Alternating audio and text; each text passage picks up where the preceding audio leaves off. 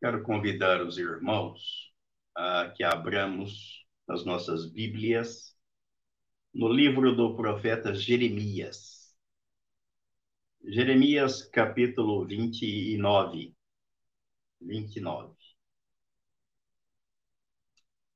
Eu vou fazer a leitura do versículo 11 ao 13. É um texto bem conhecido e diz assim: Eu é que sei que pensamentos tenho a vosso respeito, diz o Senhor. Pensamentos de paz e não de mal, para vos dar o fim que desejais. Então me invocareis, passareis a orar a mim, e eu vos ouvirei Buscar-me-eis e me achareis. Quando me buscardes de todo o vosso coração. Então, nós vamos centrar a nossa reflexão em cima do versículo 12. Então me invocareis. Passareis a orar a mim, e eu vos ouvirei. Nós vamos falar sobre o invocar o nome do Senhor e orar. Mas eu quero ler mais alguns textos correlatos. Aqui neste mesmo livro, o capítulo 33, Jeremias 33, no versículo 3, ele diz assim: Invoca-me e te responderei. Anunciar-te-ei coisas grandes e ocultas que não sabes. Aqui, novamente, ele fala de invocar. É invocar um nome, não é invocar a presença.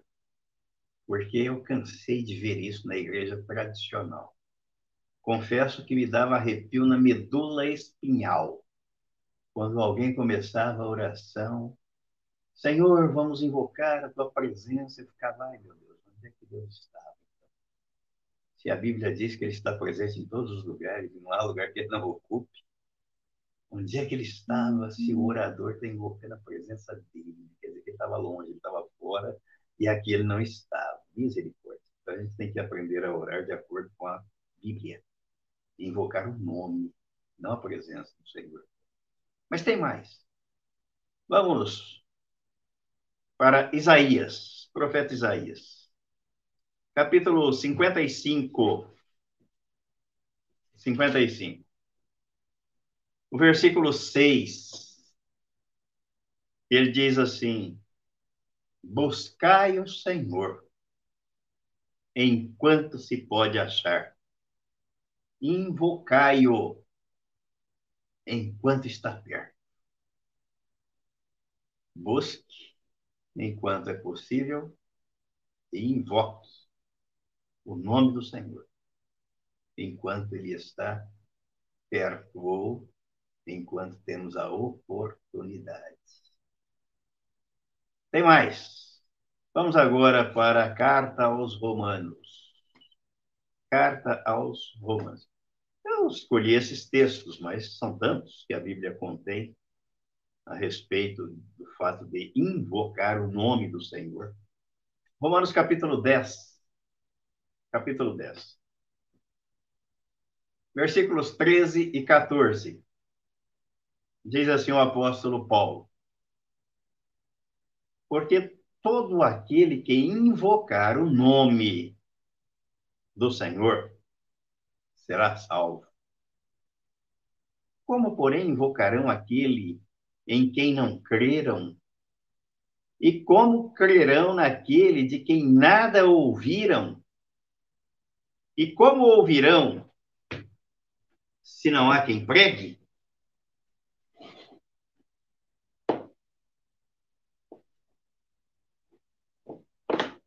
Só fui plugar aqui o meu, meu notebook, senão daqui a pouco ele apaga. Então, todos os textos que nós lemos, eles falam de invocar o nome do Senhor. E o primeiro texto lido, Jeremias 29, versículo 12, há três questões aqui fundamentais que Deus coloca próprio Deus, então me invocareis, passareis a orar a mim, e eu vos ouvirei. Eu tinha feito um, um apanhado do contexto histórico do profeta, mas eu vou deixar para outra ocasião. Hoje eu quero falar precisamente sobre isso, sobre esse fato. Invocar, na língua original do Novo Testamento, grego, significa chamar alguém pelo nome ou recorrer a alguém. Em passagens do Antigo Testamento, palavra invocar, no hebraico, no Antigo Testamento, tem o sentido de chamar o nome de alguém de forma audível, de, de modo que a pessoa ouça que está sendo chamada. Bradar ou gritar pelo nome de alguém. Agora, eu disse que esse texto de Jeremias 29, 12, tem três premissas aí que são fundamentais. Primeiro, ó, invocar é diferente de orar. Deus está dizendo, então, me invocareis. Esse é o primeiro ponto. Depois, passareis a orar a mim. E vem o terceiro. E eu vos ouvirei. Quando você invoca, quando você ora, primeiro você invoca o nome. Você chama Deus pelo nome. Por exemplo, Pai, começamos a nossa oração assim, ou Senhor, ou Deus. Depois, damos início à oração. Assim você direciona a sua oração a Deus. Invocar está relacionado ao nome da pessoa de Deus. Orar está relacionado ao pedido que se faz, a petição que lhe é endereçada não há possibilidade de alguém orar sem antes invocar o nome do Senhor. Então vamos imaginar o seguinte: vou começar a oração. Não sei nem como começar sem falar o nome, sem invocar o nome, né? Olha, eu gostaria que o Senhor, eu te agradeço por. Peraí, Senhor, Senhor, Pai, não há possibilidade de orar sem antes invocar o nome do Senhor. Mas alguém pode invocar o nome de Deus sem necessariamente orar. E daí a gente vê muita gente que toma o nome de Deus em vão. E ele disse que o nome dele não pode, não deve ser tomado em vão. Ó oh, Deus! Ó oh, meu Deus! E cadê a oração? Só invocou, mas não orou. Invocar o Senhor não é outra coisa senão chamar pelo seu nome. Vamos ver isso num texto bem conhecido aqui na Bíblia. Segundo livro das Crônicas, segundo livro das Crônicas, capítulo 7, capítulo 7. No versículo 14, o próprio Deus está dizendo isso. Se o meu povo, que se chama pelo meu nome, então invocou o nome do Senhor. Senhor, nosso Deus. Ó Pai Santo, ó Pai Celestial, ó Senhor. Se o meu povo, que se chama pelo meu nome, se humilhar e orar e me buscar e se converter dos seus maus caminhos, então eu ouvirei dos céus, perdoarei os seus pecados e sararei a sua terra. Então, aqui está um bom exemplo, um exemplo bíblico, de como devemos invocar o nome do Senhor antes da oração, antes de iniciarmos a oração. Basta atentar para o que está escrito, e o sentido literal da palavra invocar em grego, e notaremos que a palavra está associada ao nome do Senhor. Concluímos então que se trata de chamar o Senhor pelo nome.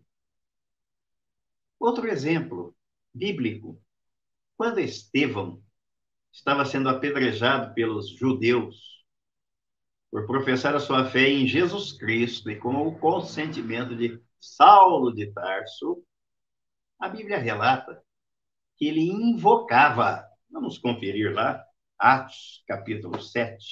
Atos, capítulo 7.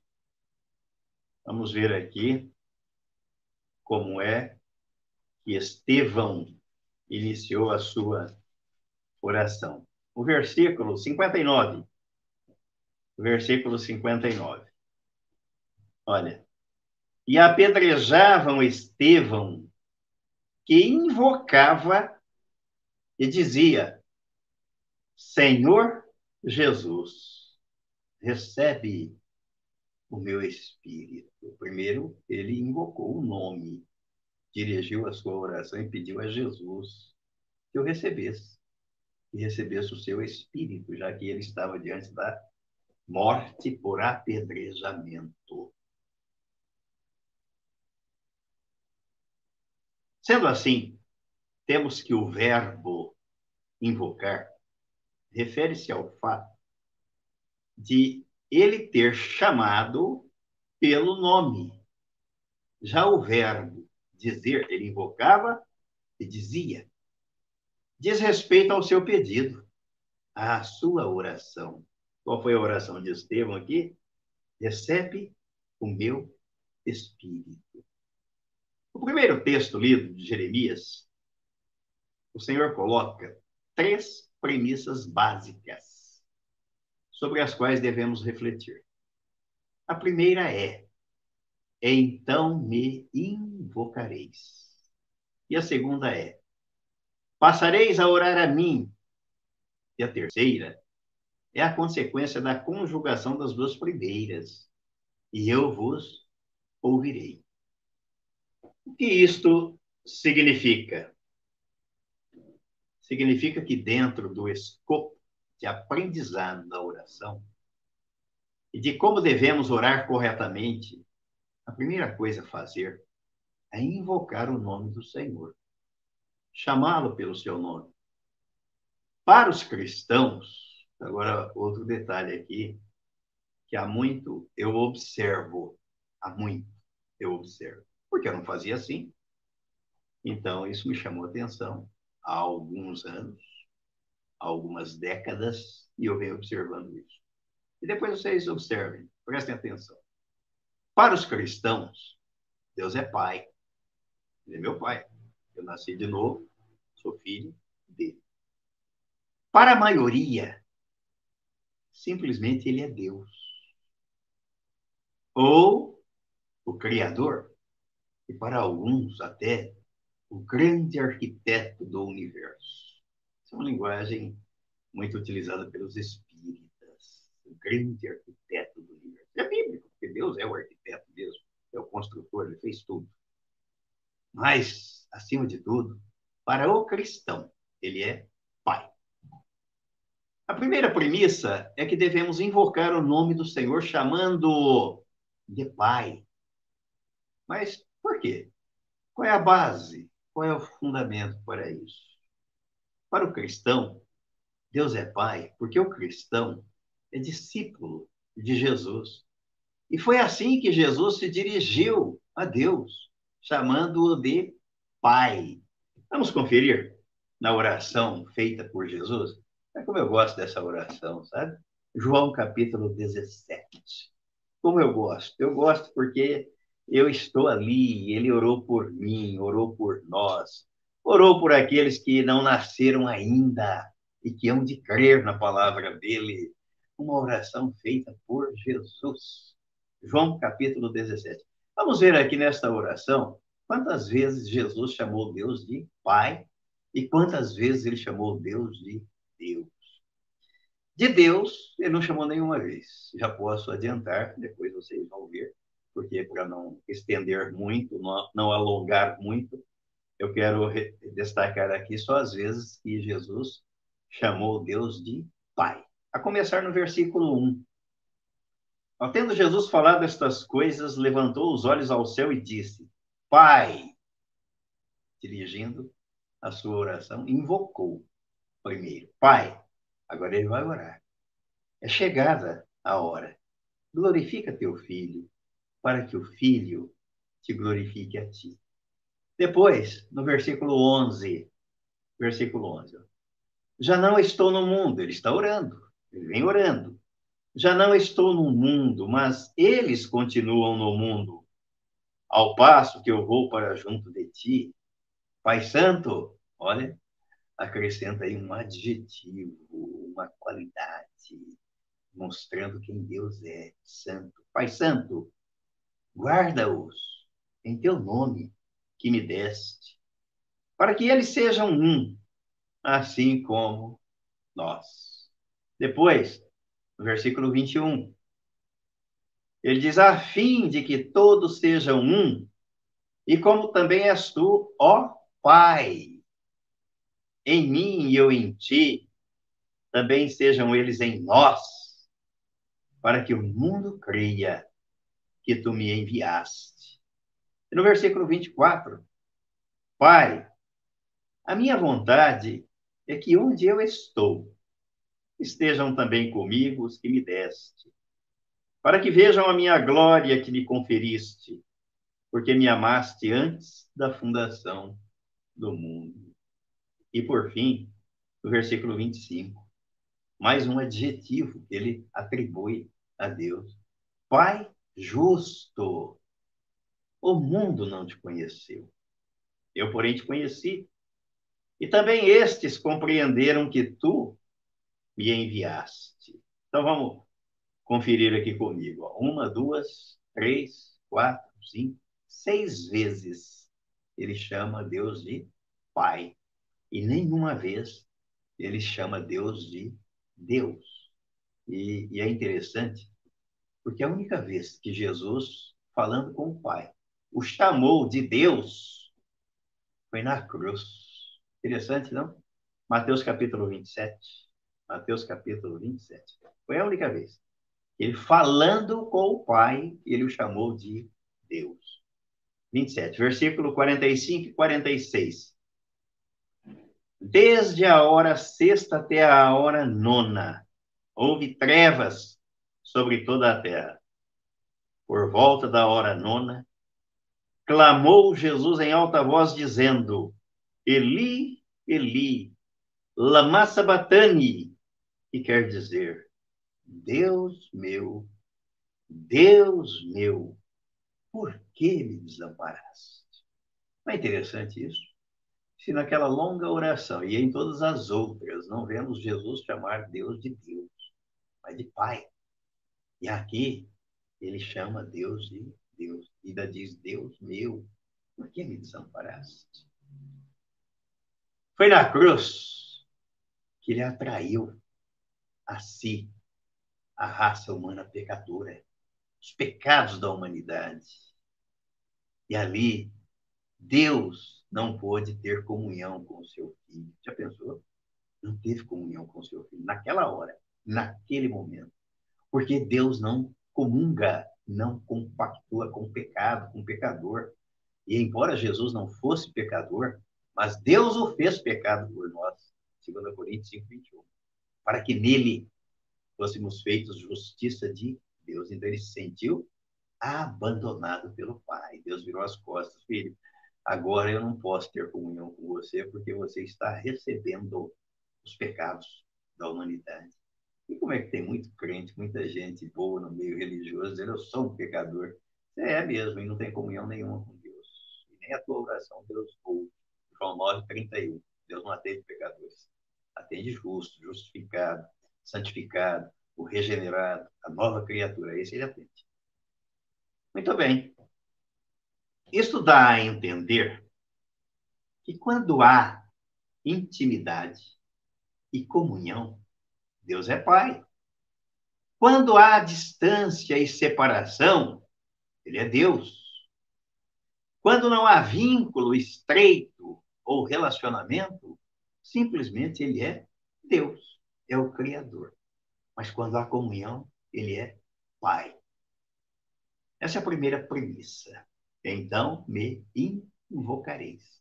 Aí a segunda, eles passareis a orar. Passareis a orar a mim. Isso nos leva a aprender que depois de invocar o nome do Senhor, passamos a orar. E a oração consiste no pedido, no pleito, no derramar da alma diante dele. Assim como Ana, quando orava por Samuel, pedindo a Deus um filho. E também Jesus, quando orou por nós, além do texto que nós lemos aqui de João 17, ele intercedeu por nós, levou os seus discípulos, dois deles, Pedro e Tiago, para um alto monte, a fim de orar. E sabe o que aconteceu ali? Vamos ver aqui, Mateus capítulo 17. O que é que aconteceu naquele momento enquanto Jesus orava ali com, os, com dois dos seus discípulos? Mateus 17, versículo de 1 a 5. De 1 a 5. Seis dias depois, tomou Jesus consigo a Pedro e os, aos irmãos Tiago e João. E os levou, dois não, três, né? Pedro, aos Tiago e João, três, né? E os levou em particular a um alto monte. E foi transfigurado diante deles. Ele foi orar. O seu rosto resplandecia como o sol, e as suas vestes tornaram-se brancas como a luz. E eis que lhe apareceram Moisés e Elias, falando com ele. Então disse Pedro a Jesus: Senhor, bom é estarmos aqui. Se queres, farei aqui três tendas: uma será tua, outra para Moisés e outra para Elias. E falava ele ainda, quando uma nuvem luminosa os envolveu e eis vindo da nuvem uma voz que dizia: Este é o meu filho amado, em quem me comprazo. A ele ouvi. Resultado da oração, da comunhão. Deus respondeu do céu e mostrou que Ele é Deus, Ele é o Senhor, Ele é o Todo-Poderoso, é o Pai, daqueles que estão em Cristo Jesus. Isso nos conduz à terceira premissa. Então, o que, é que ele está dizendo aí através do profeta Jeremias? Então invocareis, me invocareis, passareis a orar a mim e a consequência, o conectivo de ligação de uma coisa e outra. E eu vos ouvirei.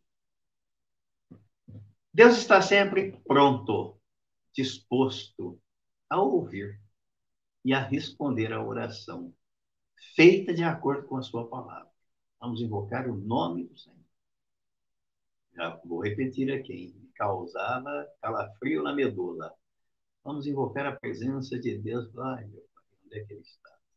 Onde Ele está? Está invocando a presença dele. Não há lugar que Ele não ocupe entre o céu e a terra. Então vamos invocar o nome do Senhor.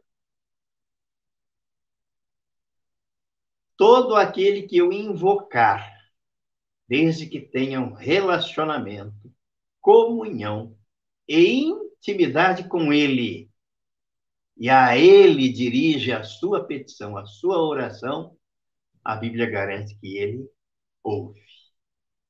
E ele atende conforme a vontade dele. Vamos conferir aqui alguns textos.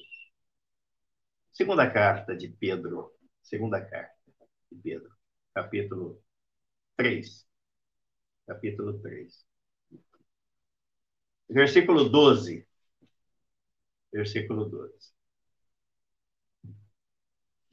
Não é, não é segunda, não, é a primeira, né? É.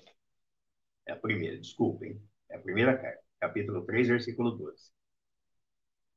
Porque os olhos do Senhor repousam sobre os justos, e os seus ouvidos estão abertos às suas súplicas. Mas o rosto do Senhor está contra aqueles que praticam males.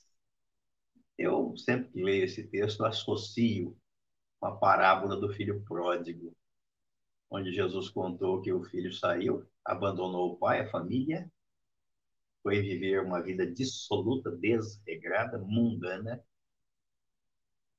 E o pai ficou esperando o filho voltar. E quando o filho vinha ainda longe, o pai o avistou. Viu primeiro o filho do que o filho avistou o pai. Os olhos do Senhor repousam sobre os justos e os seus ouvidos estão abertos, atentos, aguardando a oração dos seus filhos. Dos seus filhos. Salmo 34, Salmo 34, versículo 17. 17 também vai dizer isso. Clamam os justos e o Senhor os escuta. Os ouvidos estão abertos, estão atentos e os livra de todas as suas tribulações. O justo, justificado, que creu na sua justificação, que foi justificado pelo sangue do Cordeiro, que foi incluído no corpo do Senhor Jesus Cristo na cruz do Calvário, e participou com ele da sua crucificação, da morte para o pecado, do sepultamento da velha criatura e da ressurreição do novo homem, esse clama, ora, invoca o nome do Senhor e Deus o ouve, o escuta, está atento à sua oração. Provérbios, capítulo 15, versículo 29. Provérbios, capítulo 15, versículo 29.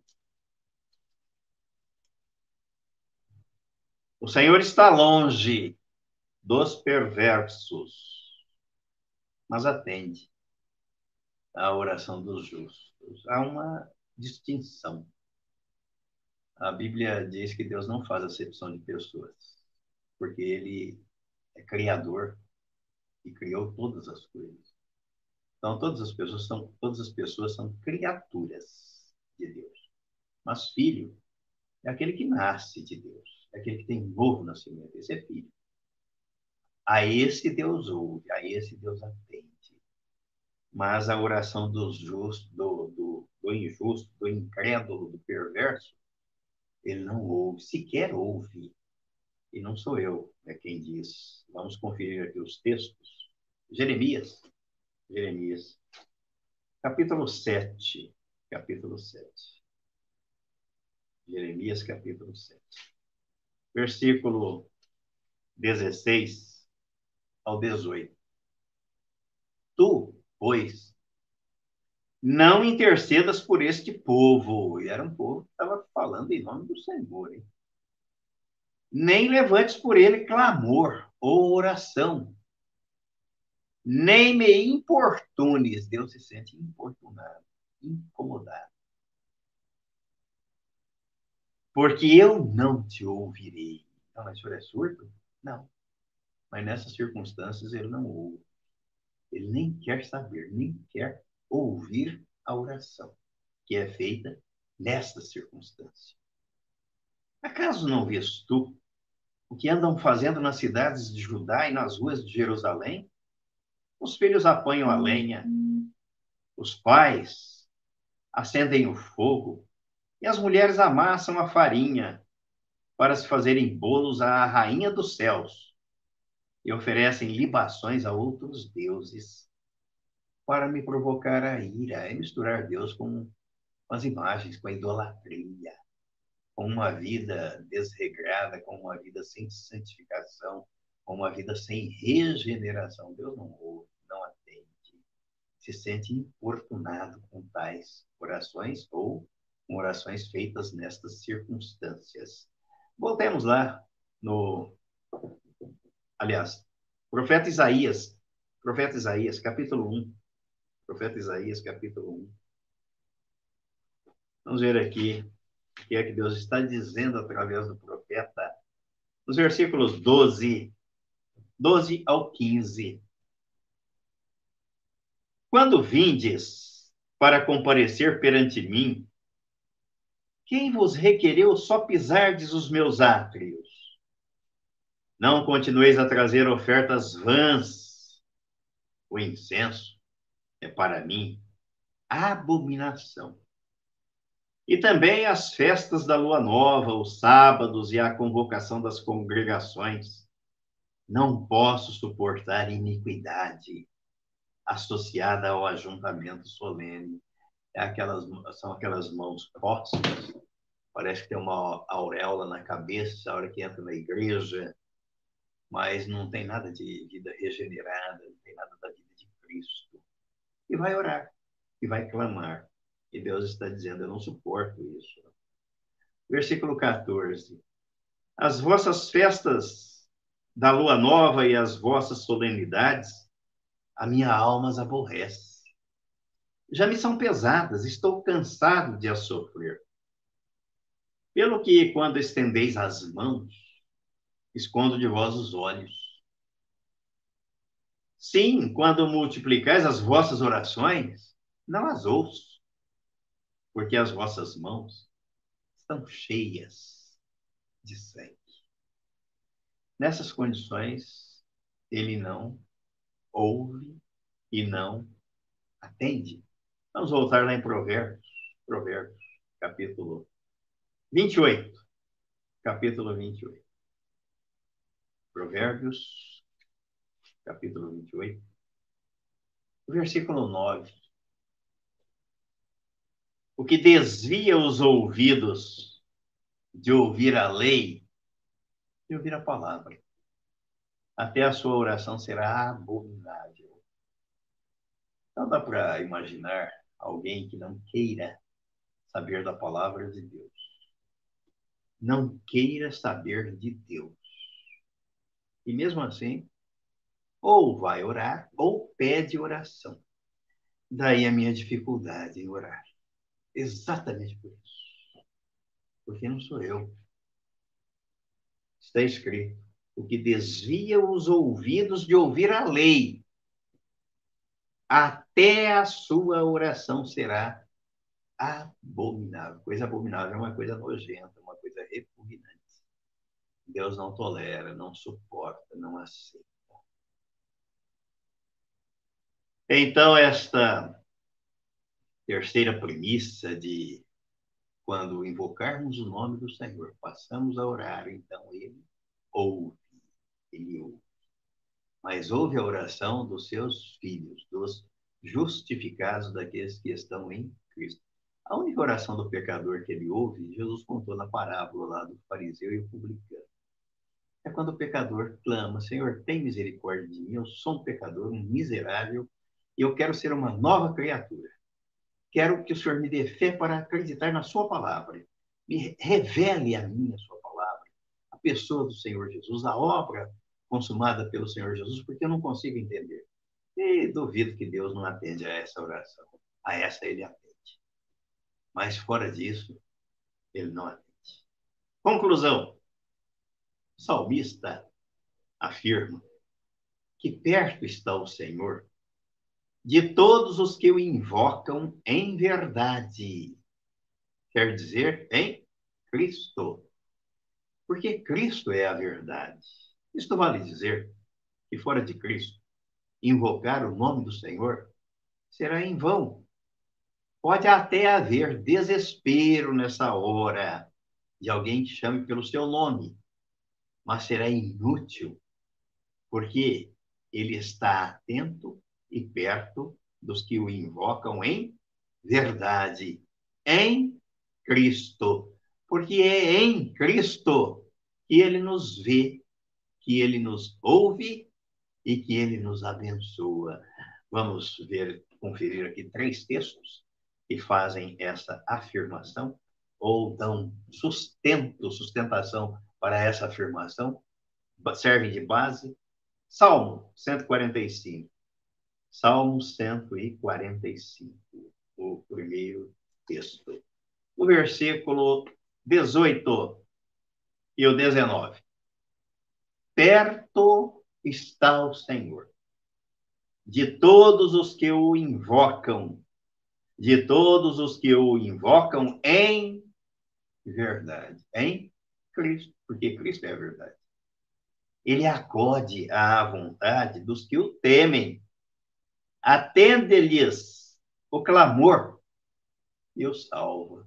E ele não salva ninguém fora de Cristo. Então, em verdade, é em Cristo. Fora de Cristo, Deus não nos vê, porque ele vê Cristo e nos vê nele, em Cristo. João, é, 1 Coríntios, 1 Coríntios, capítulo 1. Primeira carta aos Coríntios, capítulo 1, versículos 30 e 31. Olha quando é e como é que somos de Deus. Mas vós sois dele em Cristo Jesus. Não está dizendo assim, olha, vocês são dele, e quando vocês estão na igreja A, B, C, na denominação Y, X, Z. Não. Vós sois dele em Cristo Jesus, o qual se nos tornou da parte de Deus sabedoria e justiça, e santificação, e redenção, para que, como está escrito, aquele que se gloria, glorie-se no Senhor. Como diz o apóstolo Paulo, longe de mim esteja a gloriar-me senão na cruz, na cruz de Cristo. Por quê? Porque através dela eu estou crucificado para o mundo e o mundo está crucificado para mim. Não há, pode rodar, andar, viajar, ir e voltar. Não dá para fugir do que está escrito aqui. Em Cristo Jesus. E o último texto que eu quero ler para encerrarmos esta reflexão está na carta aos Efésios, no capítulo 1. Efésios capítulo 1, no versículo 3. Versículo 3. Ele diz: Bendito o Deus e Pai de nosso Senhor Jesus Cristo, que nos tem abençoado com toda sorte de bênção espiritual nas regiões celestiais em Cristo. Fora de Cristo não há bênção. E Jesus Cristo é a bênção né, que Deus deu ao mundo. A bênção que ele prometeu a Abraão. Em ti serão benditas todas as famílias da terra. Esta bênção chegou na pessoa de Jesus, o nosso Senhor e o nosso Salvador. Invocar o nome do Senhor e orar. Próxima semana, gostaria de voltar ao tema para vermos aqui mais alguns detalhes e até os outros versículos que eu li e ficamos só no primeiro. E os outros também são de suma importância para o nosso aprendizado. Amém e amém.